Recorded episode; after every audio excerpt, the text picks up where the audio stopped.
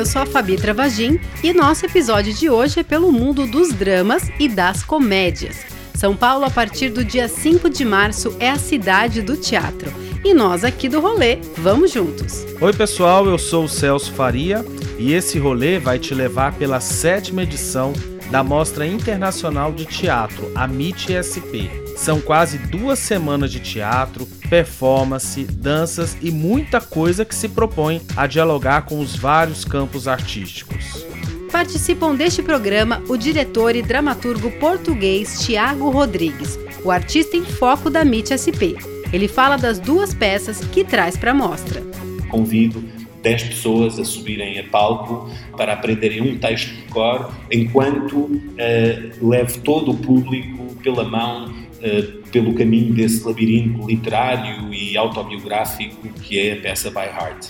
Francis Wilker, um dos curadores da plataforma MIT-BR, que tem como objetivo levar os espetáculos brasileiros para outros países, nos conta o que você pode assistir de teatro nacional, tipo exportação. Então, acho que mais do que pensar aquilo, talvez que um, um programador internacional espera, né, do que seja o teatro brasileiro, é o que nós, como artistas brasileiros, temos interesse também em revelar, em dar a ver do Brasil por meio dessas obras nesse momento, né? Vamos falar de dança e performance com a artista Andréia Pires, da Inquieta Companhia de Fortaleza.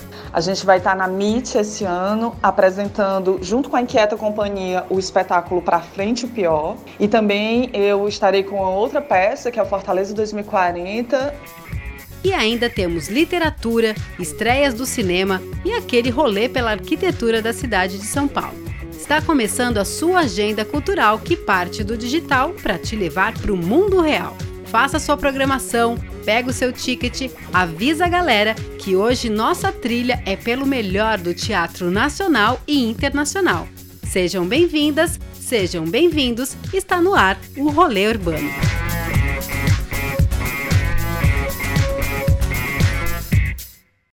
Quando a cidade canta, vem chegando a noite. Procurei todos os cantos, mas não vi você. E vamos começar ao som de Kimbala com Júlia Mestre e Jafar Bambirra para te contar das mais antigas paixões humanas. Afinal, o teatro se confunde com a própria história da humanidade. O filósofo Aristóteles disse que representar uma personagem ou imitar uma pessoa é uma prerrogativa humana. Então, desde a antiguidade europeia aos registros das culturas indígenas, africanas e orientais, a representação trata das relações interpessoais, das memórias, dos medos, dos rituais religiosos e da vida, das festividades, das expectativas de futuro e dos ideais humanos. Ora dramática, ora engraçada, ora trágica. Tem comédia, tragédia, drama, clássico, teatro moderno, político, do absurdo, épico. Tem Shakespeare, Chekhov, Molière, Nelson Rodrigues, Plínio Marcos, Isabel Câmara, Maria Adelaide Amaral e por aí vai esse universo que trata no tete a tete, ao vivo, da vida social, cultural e política de uma época. E do dia 5 a 15 de março, são Paulo é ocupada pela sétima Mostra Internacional de Teatro. Artistas nacionais e internacionais trazem novos olhares e diálogos sobre a arte e, claro, a relação do homem e da mulher com seus anseios atuais e o corpo. Idealizado pelos artistas Antônio Araújo e Guilherme Marques, a mostra mantém a ideia original de reunir em um festival espetáculos que buscam a experimentação e a investigação da linguagem cênica. São 12 montagens internacionais vindas da Alemanha, Chile, França, Portugal, Reino Unido e outros. E não precisa se preocupar porque tem legenda para os textos estrangeiros. Tem uma instalação vídeo musical com 12 produções nacionais. Para os profissionais das artes cênicas, tem oficinas, debates, conversas e lançamentos de livros. São 10 dias para te tirar de casa e do streaming para você curtir o melhor teatro brasileiro e mundial. Não dá para ficar em casa, né, Celso? Não dá, né, Fabi? A programação é bem extensa e ela vai ocupar vários teatros e centros culturais aqui da cidade de São Paulo. São programas tanto para os pesquisadores e estudantes da, de artes cênicas, acho que é uma programação fundamental para quem está estudando artes cênicas, mas também muito legal para quem é apaixonado por teatro, como eu sou, né? E para quem quer conferir a programação com o supra-sumo das questões e das linguagens teatrais contemporâneas. Para você é uma festa, né, Celso? Como dizia minha mãe, você tá que nem um pinto no lixo, né? É, a gente. Eu vou tá. Eu vou assistir bastante coisa, vou tentar ver aí. Assim, fico até um pouco deprimido e ansioso já de pensar de tanta coisa que tem para assistir, mas vamos tentar lá participar e fazer críticas lá pro blog de algumas coisas. É, o blog Eu Urbanidade tem muito que falar, hein? Tem, temos muita coisa mesmo para conferir aí, né? E chega de papo. Por onde a gente começa? Bom, eu pensei a gente abrir o programa hoje, Fabi, com a grande estrela dessa edição, que é o Artista em Foco, que dessa vez é o diretor dramaturgo português Tiago Rodrigues. Ele é um dos nomes em ascensão da cena europeia teatral e este ano ele apresenta dois espetáculos aqui na MIT SP, que é a Sopro e a By Heart. Sopro é uma peça que estreou em 2017 e traz a trajetória da Cristina Vidal. Ela trabalhava há mais de 30 anos como ponto do Teatro Nacional Dona Maria II, que fica lá em Lisboa. Celso, e uma coisa bem interessante que eu confesso que não sabia, ponto é aquela pessoa que sopra as falas para os atores, né?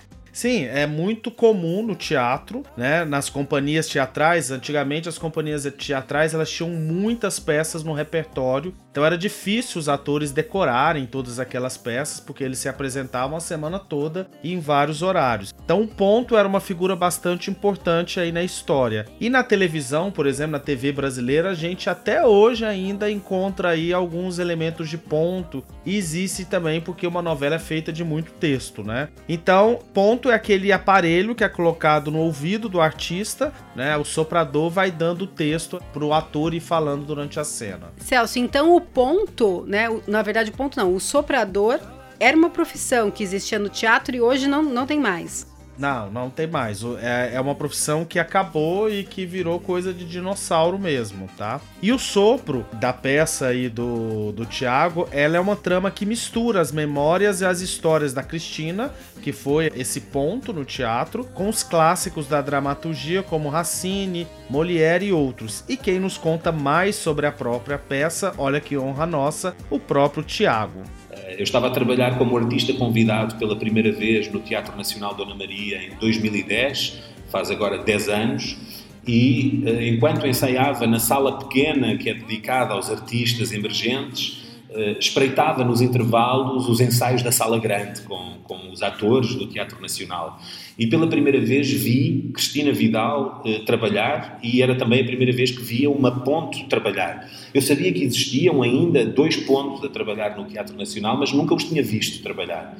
Uh, para mim era como ver um fóssil vivo, era como ver um dinossauro ali à minha frente e, portanto, fiquei fixado na Cristina Vidal. E para mim, imediatamente, estava ali cristalizado, por um lado, esse agente da memória dos atores que ajuda em caso de urgência, mas também uma espécie de advogado do texto, um defensor, um guardião uh, do texto e do autor ou da autora. Uh, e também, por outro lado, vi ali o poder metafórico que tem a figura do ponto como guardião de memória do teatro. O espetáculo não é um espetáculo uh, biográfico de uma forma fiel, mas é um espetáculo que se alimenta de muitas das histórias que a Cristina nos contou, a maioria passadas com ela, outras passadas com outros profissionais de teatro, histórias dos bastidores uh, do Teatro Nacional e de outros teatros de Lisboa, e uh, forma uma figura ficcional, uma ponte ficcional que, paradoxalmente, é interpretada por uma verdadeira ponte, a Cristina Vidal. Portanto, quando a Cristina diz eh, no início do espetáculo, esta é a primeira vez que estou em palco, efetivamente, este é o primeiro espetáculo em que a Cristina Vidal está à vista do público e é a protagonista, eh, sabendo ela que era combustível para uma ficção que depois iria interpretar. Bacana isso, hein, Celso? Eu me lembrei do nosso segundo episódio, Lembra que nossa trilha foi pelas produções culturais que tratavam exatamente dessa mistura entre o que é realidade e o que é ficção. É, e lá naquele episódio, foi o segundo, né? O segundo ou terceiro, a gente discutia exatamente isso que hoje está muito presente no teatro, que é trabalhar essa fricção do que, que é ver realidade do que, que é ficção. E isso está muito presente não só no teatro, mas no cinema, nas, nas exposições. E hoje em dia é uma narrativa muito presente nas artes de uma forma geral. E pelo release que a gente recebeu da MIT, a segunda peça que o Thiago apresenta é By Heart, que é sobre contar histórias e sobre memórias. É, e esse espetáculo ele nasceu da relação do Tiago com a avó dele, Cândida, que era uma leitora assídua e tinha o costume de decorar trechos de livros, e ele conta também aí mais pra gente sobre essa peça. By Heart parte uh, de um episódio pessoal. Um a minha avó, eh, que foi cozinheira toda a vida numa pequena aldeia de Trás-os-Montes, eh, no nordeste de Portugal, eh, e que tinha muito pouca educação formal, mas que desde menina adorava ler e tinha uma grande paixão pela literatura e promoveu essa paixão nos seus filhos e nos seus netos, promovendo também a sua educação. Um, dia, essa minha avó disse-me que ia ficar cega, tinha 93 anos, e que gostava que eu escolhesse um livro para ela aprender de cor. Ela sempre aprendeu passagens de livros de cor, tinha esse hábito de aprender de memória, um, decorar uh, partes de livros e queria, agora que ia ficar cega, um, queria poder ter um livro na sua cabeça, um livro guardado para poder ler quando os olhos já não funcionassem. E hum, descobri que poderia ser uma peça de teatro quando hum, me recordei da história de Nadezhda Mandelstam, mulher do poeta russo Ossip Mandelstam, que quando Ossip Mandelstam é preso hum, e pelo regime de Stalin e todos os seus livros e poemas são confiscados, Nadezhda, a sua mulher, resolve começar a ensinar de cor poemas a 10 pessoas de cada vez. Criava grupos de 10 pessoas e todos os dias ensinava um poema diferente de Ossip Mandelstam a 10 pessoas para que aqueles poemas não desaparecessem. E esta imagem, uh, com todo o seu poder metafórico de resistência, mas também de amor, uh, pareceu uma imagem forte para levar para palco e é por isso que convido 10 pessoas a subirem a palco para aprenderem um texto de cor, enquanto uh, leve todo o público pela mão, uh, pelo caminho desse labirinto literário e autobiográfico que é a peça By Heart.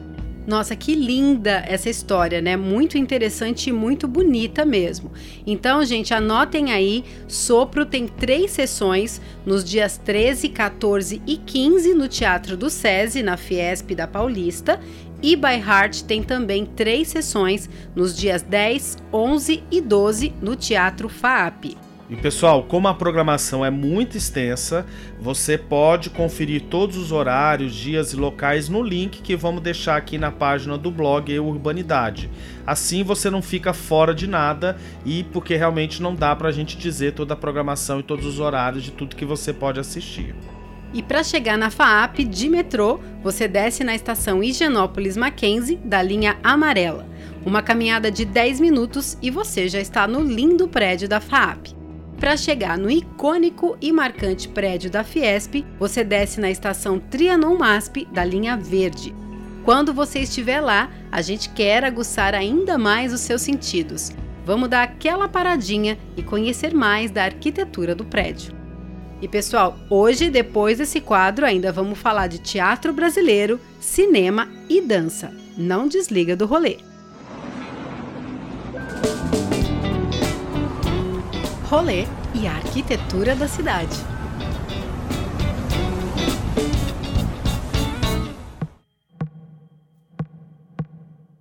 O plano inclinado e as imagens da sede da Fiesp é marca registrada da Avenida Paulista. O conjunto da Federação das Indústrias do Estado de São Paulo foi construído entre 1969 e 1979 pelo escritório do arquiteto Rino Levi. O plano inclinado é construído por quebra-sóis metálicos protegendo os sucessivos escritórios que ficam na parte inferior de cada laje do prédio. Por causa do desnível entre a Avenida Paulista e a Alameda Santos, que fica na paralela, O prédio tem quatro andares de garagem, além de espaço para teatro e galeria de artes. E a cobertura do auditório que fica no fundo foi projetada pelo paisagista Buller Max. De 1996 a 1998, houve uma reforma que foi assinada pelo arquiteto Paulo Mendes da Rocha, que focou no caráter público do prédio, onde hoje está situado o Centro Cultural da Fiesp. E são 16 andares que abrigam várias instituições. Pois é, a gente tem uma lista aqui de algumas que ficam ali no prédio que é o Centro das Indústrias do Estado de São Paulo, o Serviço Social da Indústria de São Paulo, o Serviço Nacional de Aprendizagem Industrial de São Paulo, o SENAI, e o Instituto Roberto Simonsen, além de várias sedes de diversos sindicatos, né? E para aguçar um pouco mais seus sentidos, agora o paladar, aproveite para experimentar ali o café francês que fica no fundo. Ali tem um lugar muito charmoso no fundo do prédio para fazer aquela reunião rápida de trabalho ou enquanto você espera algum evento, alguma coisa que acontece no prédio da Fiesp ou até mesmo na Paulista. E a gente quer convidar todo mundo também para ficar atento na programação da Fiesp, né? Na programação de exposições, de peças, de palestra. Acontece muita coisa ali em todo aquele complexo. É bem comum aos domingos, com a Avenida Paulista fechada, shows no palco externo. Então presta bastante atenção, fica atento na programação, porque sempre tem muita coisa boa rolando por ali. Eu já fui em vários shows lá, pessoal, na, na Paulista, promovida pela Fiesp, pelo Senai, ali naquela área que é muito legal de, de comparecer e de assistir. Já que a gente falou aqui do Rino Levi, do arquiteto, né? Tem uma exposição que está no Itaú Cultural, na Paulista, que chama Ocupação Rino Levi, que vai até dia 12 de abril. É uma retrospectiva das suas obras e ideias deste arquiteto que trouxe o conceito de ousadia e metrópole à capital paulistana ele aplicou os pressupostos ali do modernismo, integrando o que a gente considera arte, design e paisagismo. Também tem seminários e palestras para quem aí é estudante de arquitetura e paisagismo. Legal. E os horários são das 11 da manhã até as 8 da noite, de terça a sexta-feira, e aos fins de semana, das 9 da manhã às 8 da noite. Às segundas, o Itaú Cultural é fechado e olha que legal. Toda essa programação é gratuita, pessoal. E vamos voltar para nossa trilha? Agora o assunto é o teatro brasileiro tipo exportação. Chorei, refazendo o céu. A música que você está ouvindo agora é Vida Código, que integra o quarto disco solo do baiano Tiganá Santana. Ele é cantor, compositor, instrumentista e pesquisador. As canções desse álbum fazem um passeio pelos segredos, chaves e combinações dos códigos da vida. Não mudo. A vida é o tempo antes do pó. Meu nego, não me deixe só. Celso, que história é essa de teatro tipo exportação? Pois é, Fabi, essa foi uma provocação que eu fiz até aos curadores da MIT Plataforma Brasil e deixa eu explicar direito aqui para vocês. Há três anos, durante a MIT SP, acontece a MIT BR, Plataforma Brasil, que são selecionados espetáculos brasileiros para se apresentarem durante o festival. E em contrapartida, são convidados então curadores e programadores de festivais nacionais e internacionais para vir assistir essas peças. Assim, eles conhecem os trabalhos dos artistas e, se gostarem, convida para se apresentar lá no seu país. Então, é uma plataforma de internacionalização do teatro brasileiro. E aí, esse ano, foram curadores o Alejandro Ahmed, o Francis Wilker e a Grace Passou. E aí, em setembro do ano passado, eu entrevistei o Alejandro e o Francis lá pro blog. E aí eu perguntei para eles, né, o que, que é isso de teatro é tipo exportação? Qual o olhar que eles têm para escolher esses espetáculos para poderem é, chamar a atenção aí desses programadores e desses curadores internacionais? Foram 791 projetos vindos de 20 estados brasileiros e 8 inscrições internacionais. E aí eles escolheram esses 12 projetos. E hoje quem está conosco aqui no rolê urbano é o Francis. E eu perguntei para ele mais uma vez o que que chama a atenção dele da curadoria para selecionar esses tantos projetos, né? Imagina escolher 12 projetos em 791. O que que fez eles escolherem essas peças para virem para essa vitrine internacional? Vamos falar com ele? Vamos lá. Francis, por que, que esses 12 espetáculos foram considerados por vocês como teatro tipo exportação? Olá, pessoal do Rolê Urbano. Aqui é o Francis Wilker, eu sou um dos curadores da MIT BR.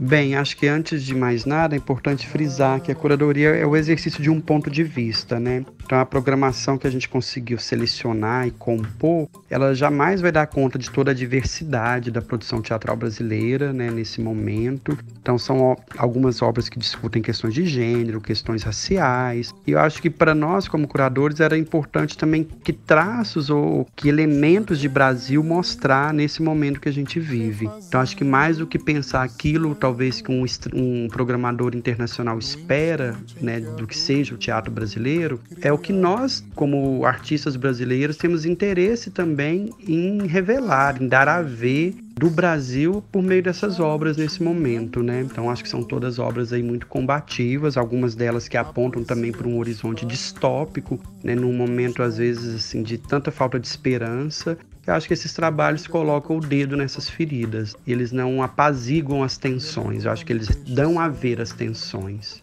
O que, é que o público vai encontrar na programação do MIT BR?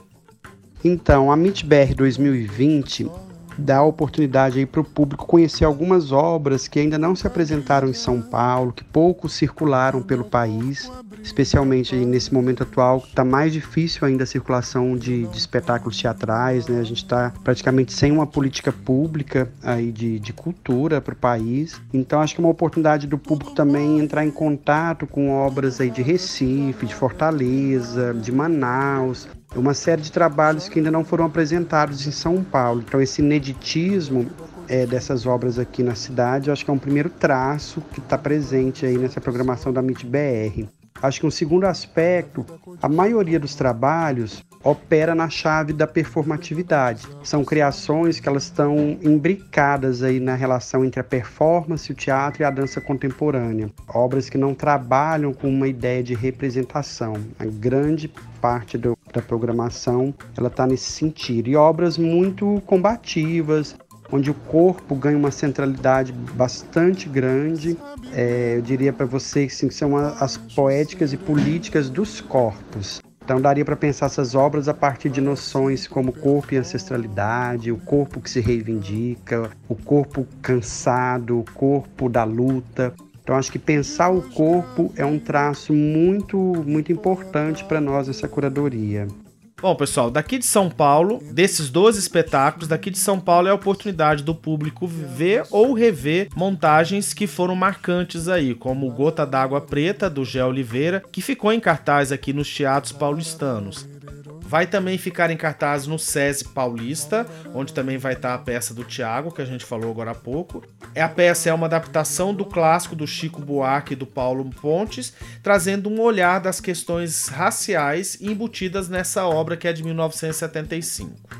Tem também Stabat Mater, da Janaína Leite, que vai estar lá no Teatro Cacilda Becken, lá na Lapa. E é uma montagem cujo processo iniciou-se no MIT SP do ano passado. A Janaína é uma referência na pesquisa do teatro documental e autoficção e olha que interessante, ela entra em cena com a sua mãe, em formato de uma palestra performance sobre a história da Virgem Maria ao longo dos séculos. Ela retrata o apagamento da mãe dela que ela fez no espetáculo anterior, que era sobre o pai dela. E aí, nesse espetáculo, ela vem investigar a construção mítica da mulher e da mãe nos dois extremos de ser santa e promíscua.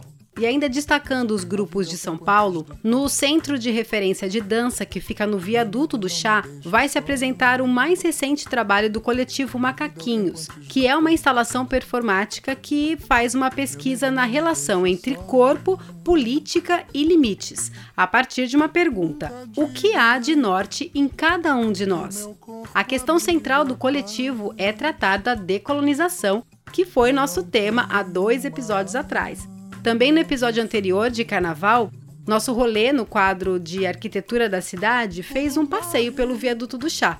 Se você ainda não ouviu, dá um play lá no nosso programa. Bom, e você tem que entrar no link do Meet SP no blog Eu Urbanidade para ver toda a programação da plataforma Brasil. São 12 peças, tá cheia de coisas boas e tem coisas do Brasil inteiro aí para você confirmar.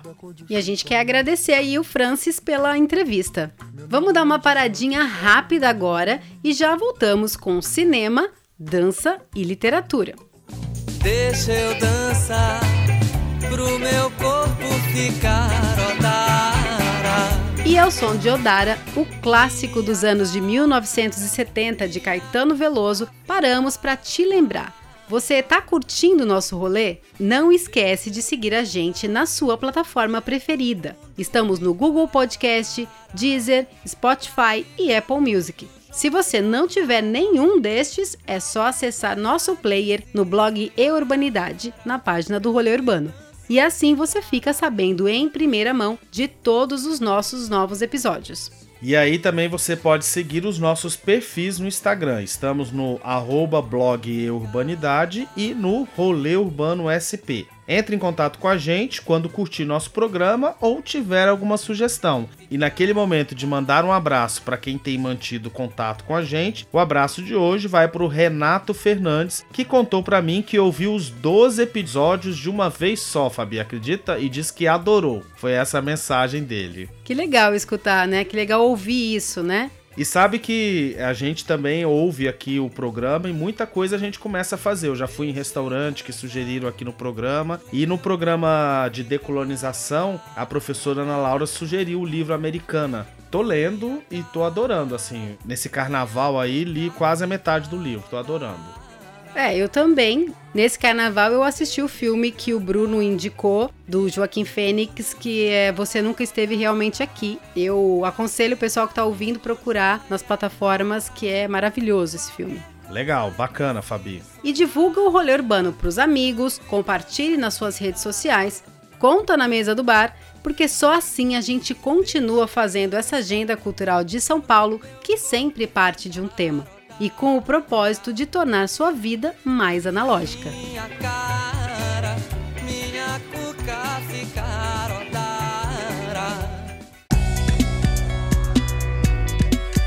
No meio do ataque assisti uma mina puxou desse inédito. Todos saíram dançando, humoristas e médicos. E ao som da banda Império de Lã, um grupo de músicos da cena porto-alegrense, vamos de Dançando no Giroflex para abrir nosso último e terceiro bloco deste rolê, que vai pela trilha do Meet SP 2020.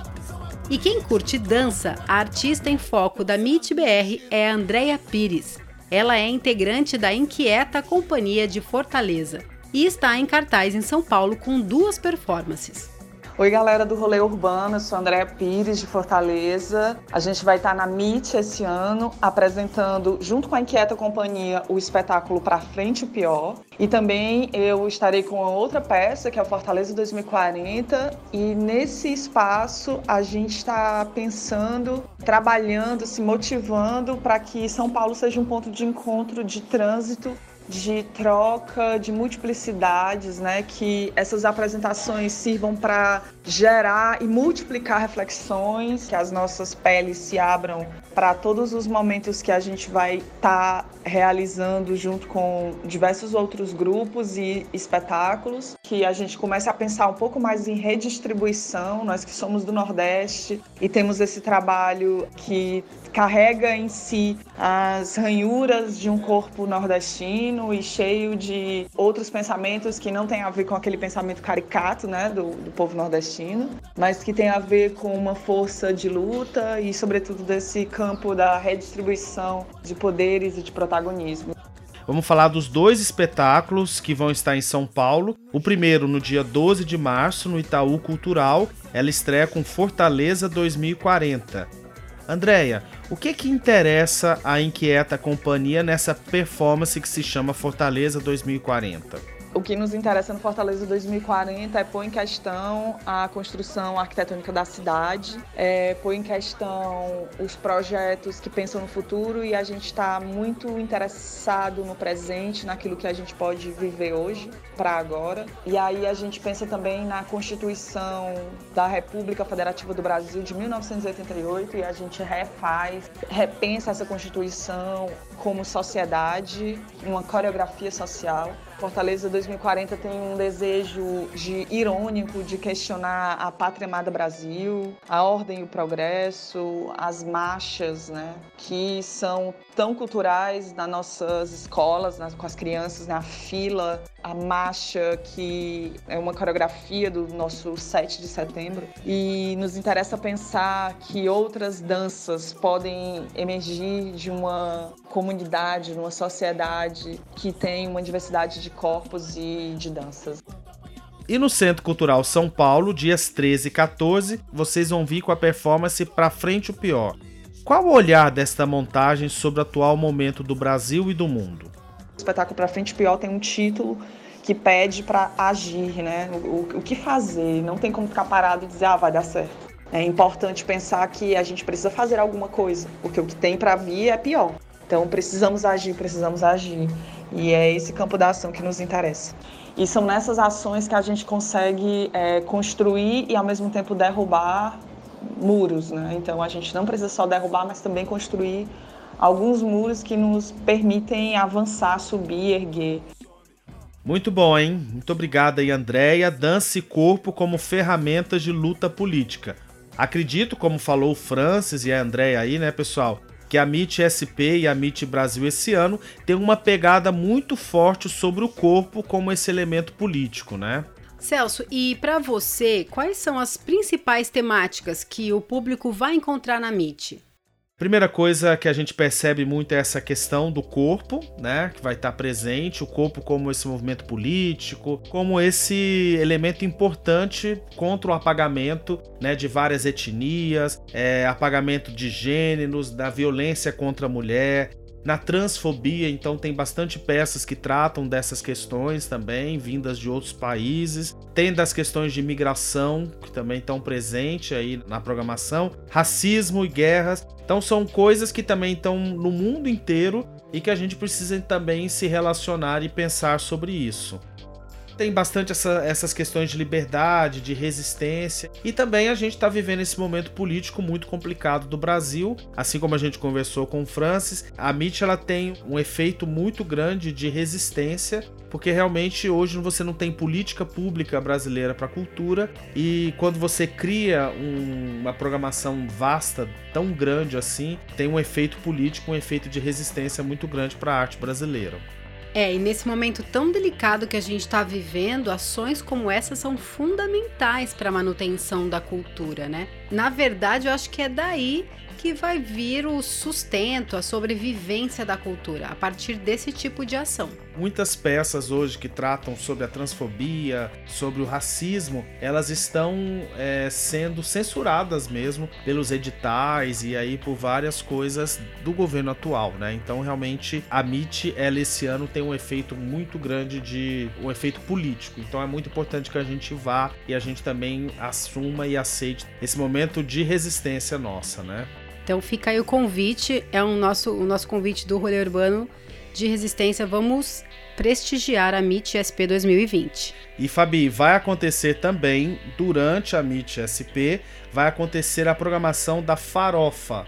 O que, que, é a farofa? É, a, é uma meet off que aproveita toda a efervescência da mostra internacional e vai acontecer lá na Oficina Cultural Oswald de Andrade mais de 40 espetáculos de grupos daqui de São Paulo. Então, são peças que vocês podem ter visto ou quem ainda não pôde ver. E eu recomendo aí o Se Brecht Fosse Negro, com o coletivo Legítima Defesa, que encerrou uma temporada agora no Centro Cultural São Paulo, e aí é dirigido pelo Eugênio Lima. Eugênio Lima já participou aqui no nosso episódio do Red Made. Acho que foi o nosso terceiro episódio. E aí tem muitas peças. Há Dias Que Não Morro, que também é uma peça que eu gostei muito de assistir. A Ira de Narciso, que ganhou vários prêmios em 2018. Terror e Miséria no Terceiro Milênio, que eu acho que é uma peça realmente muito interessante que vale a pena ver aí. tem muito teatro aí nesses 10 dias de programação em São Paulo. E tem espetáculo para quem nunca viu, para quem quer rever, então oportunidade não vai faltar, né? E tem coisas gratuitas, então não tem desculpa para não ir. Rolê pela literatura.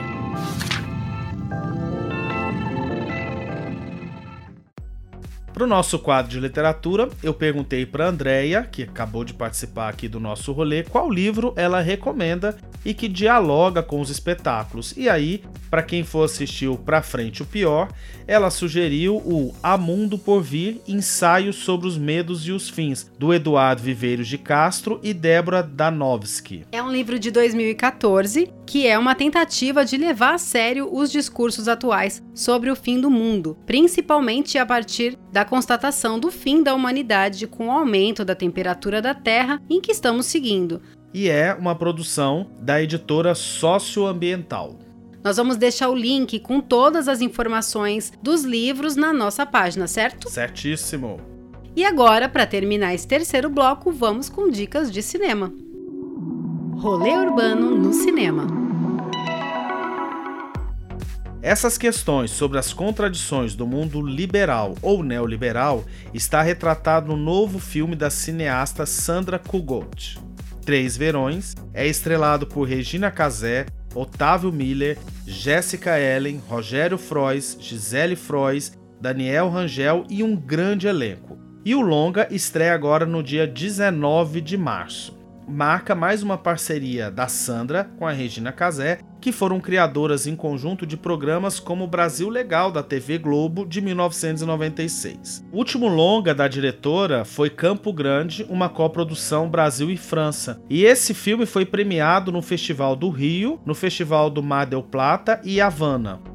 Atualmente, a Sandra é comentarista do programa Estúdio I da Globo News e a Regina é a grande estrela do Amor de Mãe, que é a novela das nove da Rede Globo. Você sabia, né, Fabi, que eu sou fã de novela e essa novela eu tô curtindo muito. E aí tá a Regina Casé e a Jéssica Ellen, que é a filha dela lá na novela. Depois a gente tem que fazer um capítulo aqui só sobre novela.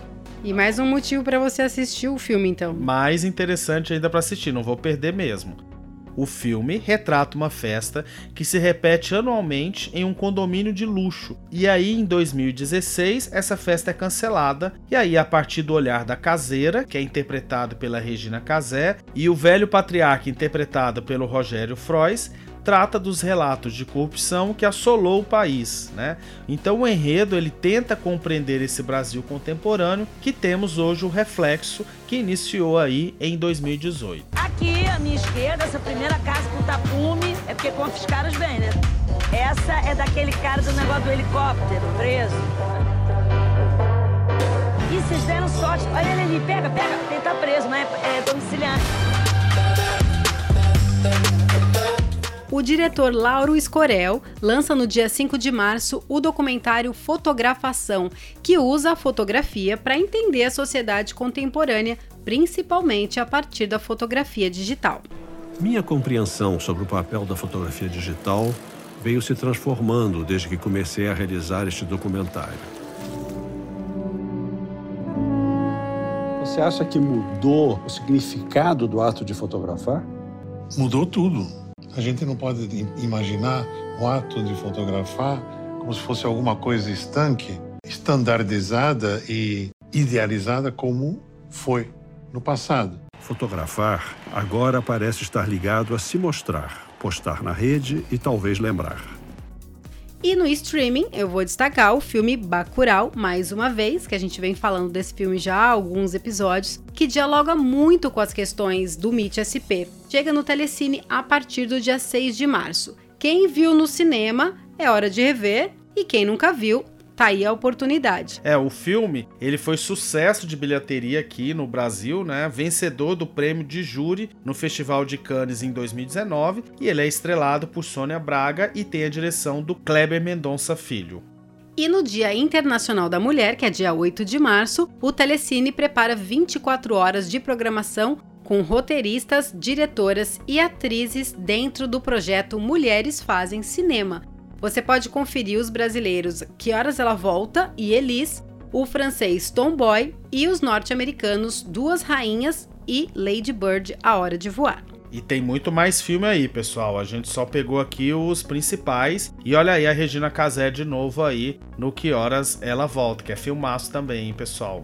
E nós vamos deixar a programação completa aí do Telecine no Dia da Mulher, essas 24 horas, lá no nosso episódio. Nesse momento de gritante retrocesso, de um temerário incompetente mau congresso. E ao som de Nenhum Direito a Menos do Paulinho Mosca, encerramos nosso episódio. Nenhum direito a menos. No teatro, na dança, na performance, no cinema, nesses tempos tão estranhos de governo que faz propaganda ao preconceito, à ditadura e à censura, a arte é um campo de resistência, pessoal. E o rolê urbano segue junto nesse movimento também de resistência, divulgando a arte, pois é por meio dela que compreendemos e aprofundamos na complexidade da nossa vida.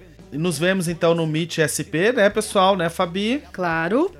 E quero agradecer aí a toda a equipe de comunicação da Meet SP por nos apoiar aqui na realização desse episódio. Esse programa teve áudio gentilmente cedido pela revista Cartografias na entrevista com o diretor Tiago Rodrigues. Teve roteiro e produção executiva de Celso Faria e apresentação e edição de Fabi Travagin. Um beijo e até o próximo Rolê Urbano. Tchau, pessoal! Mulher e pobre, preto e jovem, índio e tal. Onde nem lésbica, gay, nem bi, nem trans são plenamente cidadãos e cidadãs. Não quero mais cantar meus versos mais a menos, a menos que antes seus direitos sejam plenos. Não quero mais nenhum direito a menos.